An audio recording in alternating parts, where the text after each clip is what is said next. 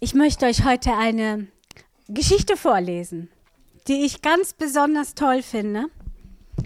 Und ich glaube, unsere Kids werden die auch mögen. Ihr dürft euch äh, gerne hier vorne hinsetzen, wenn ihr wollt, oder da hinten, wie ihr wollt. Setzt euch hin. Die Geschichte heißt, wo ist er denn, der Friede auf Erden? Es ist eine Weihnachtsgeschichte von Wolfgang Steinseifer. Wir fangen an. Kinder, hört ihr zu? Ja. Okay. 2000 Jahre später. Gabriel, der kleine Engel Tobias, hatte sich von hinten an seinen Lehrmeister herangeschlichen. Sie kannten einander schon seit Urzeiten, Tobias und der Erzengel Gabriel. Sie hatten die Geschichte Gottes mit seiner Schöpfung und den Menschen von Anfang an gespannt verfolgt. Viel später hatte Gabriel Maria ankündigen dürfen, dass sie die Mutter des Erlösers sein würde. Die beiden Engeln hatten miterlebt, wie Gott als kleines, hilfsbedürftiges Baby Mensch geworden war.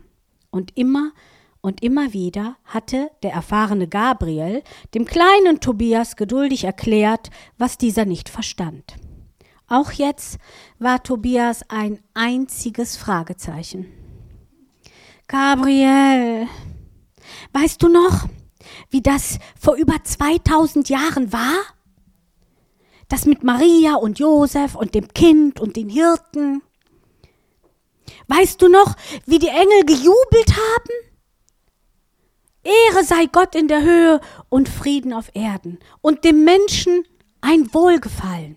So, so haben wir gejubelt. Weißt du noch? Halt, halt, Tobias, lachte Gabriel. Hm, natürlich weiß ich das noch. Schließlich war das der Beginn einer ganz, eines ganz neuen Kapitels der Geschichte Gottes mit seinen geliebten Menschen. Warum fragst du? Der kleine Engel, der unter den himmlischen Gottesboten für seine ansteckende Fröhlichkeit bekannt war, machte jetzt ein bekümmertes Gesicht. Was bedrückt dich denn so, lieber Freund? fragte Gabriel. Nun ja, druckste Tobias herum. Mm, ich zweifle nicht an der Weisheit und Macht unseres Gottes, aber ich frage mich schon. Plötzlich hielt er sich die Hand vor dem Mund, als hätte er Angst, etwas auszusprechen, was ihm sorgte. Na komm, Kleiner, raus mit der Sprache, sagte der Engel Gabriel. Ohne Moment.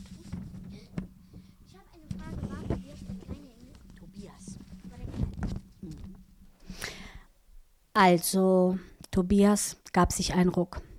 Frieden auf Erden haben wir Engel gesungen. Und du hast eben gesagt, mit dem, was damals vor über 2000 Jahren in Bethlehem geschah, hätte ein neues Kapitel der Geschichte Gottes mit den Menschen begonnen. Aber wo ist er denn, der Friede auf Erden? Was ist denn wirklich neu geworden bei den Menschen? Viele von ihnen feiern jedes Jahr ein Fest, das sie Weihnachten nennen. Sie feiern dabei den Geburtstag von Jesus, sagen sie. Doch lassen sie sich wirklich anstecken von dem, was damals geschehen ist, bei dem ersten Weihnachtsfest? Gabriel nickte. Du fragst dich, warum die Welt immer noch nicht so ist, wie Gott sie haben will. Obwohl Gott Mensch geworden ist und als Mensch unter den Menschen gelebt hat? Ja, genau, nickte Tobias. Unser vollkommener Gott konnte doch dafür sorgen, dass die Welt wieder so vollkommen ist, wie er sie ursprünglich geschaffen hat. Er könnte alles Böse und Schlechte aus der Welt ausrotten. Basta. Warum tut er das nicht? Ich habe mich in den letzten Wochen wieder mal auf der Erde umgeschaut, sagte Tobias. Dabei habe ich viel Schönes gesehen, viel Liebe und Güte unter den Menschen. Aber ich habe auch Dinge gesehen, die schrecklich waren. Gerade in den vergangenen Wochen habe ich zum Beispiel Hunderte von Flüchtlingen gesehen, die ihr Land verlassen mussten, die auch gestorben sind. Warum lassen Menschen das zu? Warum greift Gott nicht ein? Ich habe Männer gesehen, die Frauen missbraucht und misshandelt haben. Wie können Menschen einander das antun, ohne dass Gott dazwischen geht? Ich habe. Ach, Tobias, unterbrach Gabriel ihn. Glaubst du, Gott sei das gleichgültig? Aber stell dir mal vor, Gott würde alles Unvollkommene, alles Schlechte aus der Welt ausrotten. Stell dir vor, Gott würde alle Menschen, die nicht so sind, wie er sie gemeint hat, vernichten. Das wäre doch großartig, Gabriel. Dann gäbe es nichts Böses mehr in der Welt. Stimmt, Tobias. Es gäbe nichts Schlechtes mehr. Es gäbe nämlich überhaupt nichts mehr. Wenn Gott alles ausmerzen würde, was nicht genau so vollkommen ist wie er selbst, gäbe es dann noch einen einzigen Menschen auf der Erde? Und die Erde selbst, dieser wunderschöne Planet, den unser Gott vollkommen geschaffen hat und den die Menschen verdorben haben, würde er dann noch existieren, wenn Gott alles Unvollkommene vernichten würde? Auf Tobias Stirn erschienen tiefe Falten. So hatte er das noch nie gesehen. Das musste er erst mal verdauen. Nach einer Weile zuckte er mit den Schultern. Ich verstehe das immer noch nicht. Mensch, Gabriel, wenn Gott das Böse und das Unrecht nicht ausrottet, dann bleibt ja alles, wie es ist. Dann hat sich ja überhaupt nichts verändert, seit Gott als Mensch auf die Erde gekommen ist. Und dann wird sich ja auch nichts ändern. Gabriel schüttelte den Kopf. Nein, Tobias. Gott hat versprochen, dass er einmal die Welt und das ganze Universum, Himmel und Erde, ganz neu schaffen wird. Das, dann wird alles vollkommen sein. So vollkommen, wie es Gottes Wesen entspricht. Und warum hat er das nicht schon längst gemacht? Sagte Tobias. Jetzt musste sogar Gabriel, der Erzengel, lange überlegen. Schließlich meinte er zögernd, Weißt du was, Tobias?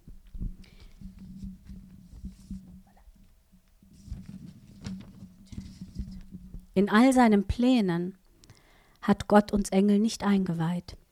Ich kann deine Frage nicht mit Sicherheit beantworten. Ich will dir aber sagen, was ich vermute. Unser Gott ist die Liebe. In ihm ist Liebe. Nichts als Liebe. Er leidet darunter, dass sich viele Menschen von ihm losgesagt haben. Er leidet darunter, dass sie einander so viel Leid zufügen. Darum ist er Mensch geworden, hat in der Person von Jesus als Mensch unter den Menschen gelebt. Er hat gelitten, wie Menschen leiden, hat ihre Krankheiten und ihre Schmerzen geteilt, hat sich als Verbrecher hinrichten lassen. Was wollte er damit erreichen? hakte Tobias nach. Gott wollte die Menschen mit sich versöhnen. Er wollte die Herzen der Menschen gewinnen. Und weil er sich nach allen Menschen sehnt, sehnt er sich auch nach den Menschen, die heute leben.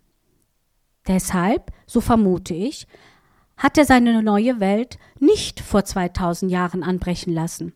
Er will auch noch die Menschen in seine neue Welt mit hineinnehmen, die heute leben und morgen und übermorgen. Tobias sah Gabriel staunend an. Was? So sehr liebt Gott die Menschen, jeden einzelnen Menschen, dass er jeden in seiner neuen Welt ganz nahe bei sich haben möchte? Er sehnt sich danach, dass sich alle Menschen mit ihm versöhnen, dass sie die Hand ergreifen, die er ihnen liebevoll entgegenstreckt. Gabriel nickte. Ja, so sehr liebt Gott diese Welt, alle Menschen. Das feiern die Christen an dem Fest, das sie Weihnachten nennen. Gott ist nicht als mächtiger Herrscher in die Welt gekommen, nicht als Unterdrücker, der seinen Willen mit Gewalt durchsetzt und vor dem die Menschen zittern. Nein, er ist als kleines Kind geboren, als hilfloses Baby. Und wer kann Menschenherzen besser erweichen als ein solches Kind? Gottes Rettungsplan für die Welt hat ganz klein und unscheinbar begonnen. Und weißt du was? So klein und unscheinbar beginnt auch der Frieden auf Erden bis zum heutigen Tag. Nicht in großen Aktionen und Programmen, nein, in kleinen Zeichen der Liebe, die Menschen einander erweisen. Da ist das Kind, das seiner Mutter eine Zeichnung schenkt, weil es sie liebt.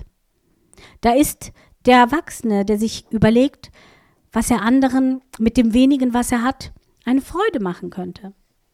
Da ist der Jugendliche, der sich Gedanken macht, womit er seiner Freundin oder seinem Freund überraschen kann, an Weihnachten und auch sonst. Kleine Zeichen der Liebe und Wertschätzung, die das Wesen Gottes widerspiegeln, der die Liebe ist.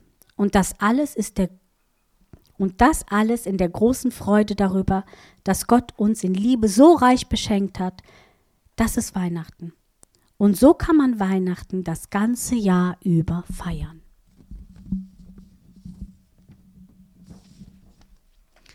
Ich finde diese Geschichte toll. Ehrlich toll. Und als ich, heut, als ich ähm, heute die Weihnachtsgeschichte mir durchgelesen habe und hatte so diese Geschichte im Hintergrund, im Kopf, da ist mir ein Vers aufgefallen, der mir in der ganzen Zeit noch nie aufgefallen ist. Kennt ihr das? Ihr lest die Bibel und plötzlich springt euch irgendein Vers an. Und habe ich gedacht, ja, in Matthäus 2, 13 und 14, da geht es darum, dass Jesus geboren wurde in Bethlehem und die die drei Weisen, die Geschichte kennt ihr ja alle, die drei Weisen, die sind ähm, auf der Suche nach Jesus bei König Herodes gelandet. Und der hat sie dann weitergeschickt und hatte tierisch Angst in seinem Herzen vor diesem neuen König. Dabei kannte er ihn noch gar nicht. Er kannte Jesus nicht. Und er hat sich vorgenommen, ihn umzubringen. Dieses Baby, das er noch gar nicht kannte. Und Gott, ich meine, unser großer Gott, was hätte gefehlt, ein Blitz vom Himmel kommen zu lassen, à la Janna, und schwupps, König Herodes wäre Vergangenheit gewesen. Ja?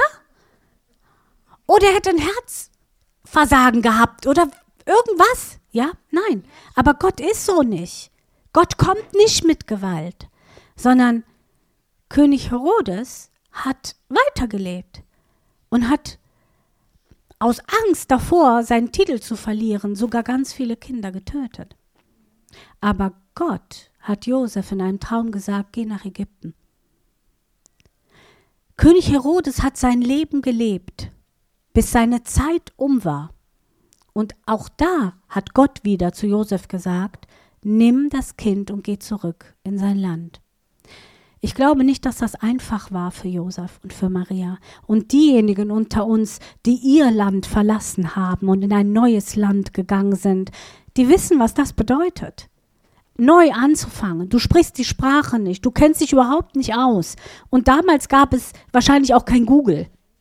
Ja? Aber trotz der Umstände, trotz dass jemand dem Leben Jesu der noch ganz mini-futzi war, ganz klein, nach seinem Leben trachtete, hat Gott diesen König nicht getötet. Das Wunder von Weihnachten ist, dass egal wie deine Umstände im Moment sind, egal wie schwierig sie zu sein scheinen, egal was dich bedroht, Der eine, der einzige Gott und Schöpfer der ganzen Welt, er kam für dich. Er machte sich selbst klein, um jeden einzelnen von euch zu retten. Es kann sein, dass der, die Umstände sich nicht sofort ändern. Es kann auch sein, dass sich deine Umstände gar nicht ändern. Aber etwas ändert sich in dir. Denn in dir wird Gott Frieden geben. Du wirst inmitten der Umstände Frieden, Liebe und Leben finden, weil Gott das schon immer so gemacht hat. Du darfst ihm vertrauen. Er wird dich rufen und leiten, wie er seinen Sohn gerufen und geleitet hat.